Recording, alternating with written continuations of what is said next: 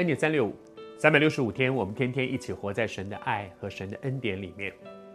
我们在分享到约瑟的人生，在他的生命当中，他进到了埃及，在波提乏的家里面，一步一步一步，从逆境最不好的境况，那个那个最年轻的刚刚被买来的奴隶，神与他同在。他自己一定也有好的表现，认真的工作，以至于他一步一步一步成为这个家里面的大管家，是主人最信任的一个仆人。哇哦！但是在这个过程当中，一点都不要放松。昨天和你分享，在一个渐渐安逸舒适的环境里面，人会失去了那个对于战争的敏锐度，你就觉得哦，好像大概没事了。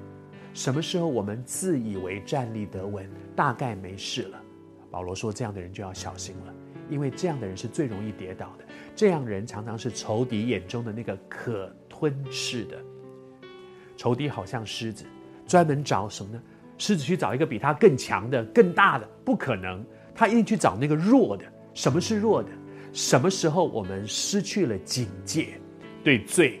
对环境、对征战失去了警戒心，我们就是那个最容易被仇敌挑上的攻击的焦点。所以求神帮助我们。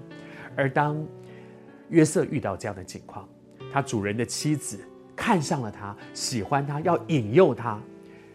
约瑟怎么面对这样的事呢？约瑟怎么面对这样的事呢？每个人都有我们生命当中那个最软弱、最容易被攻击的点。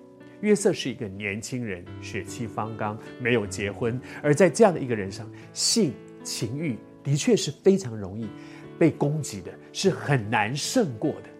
可是约瑟身上里面有一个很大的恩典，是我们要来学习的。他说：“我的主人没有留下一样不交给我，什么都交给我了，唯一没有交给我的，就剩下他的老婆没有给我。老婆怎么可以交给别人呢？所以。”他说：“我怎么可以做这大恶？这件事情是一个大恶，得罪神？哇，你好特别！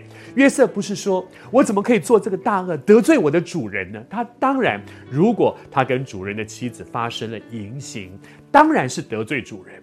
可是约瑟更看重的一件事情，不是我有没有得罪人，而是在这个背后，我得罪的是神。”因为我的神是圣洁的神，我不可以在我的神的恩典里面，却去行那不圣洁的事。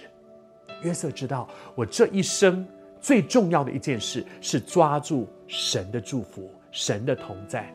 我不能够偏行己路、任意妄为，照着我的血气去行事，以至于失去了神的祝福。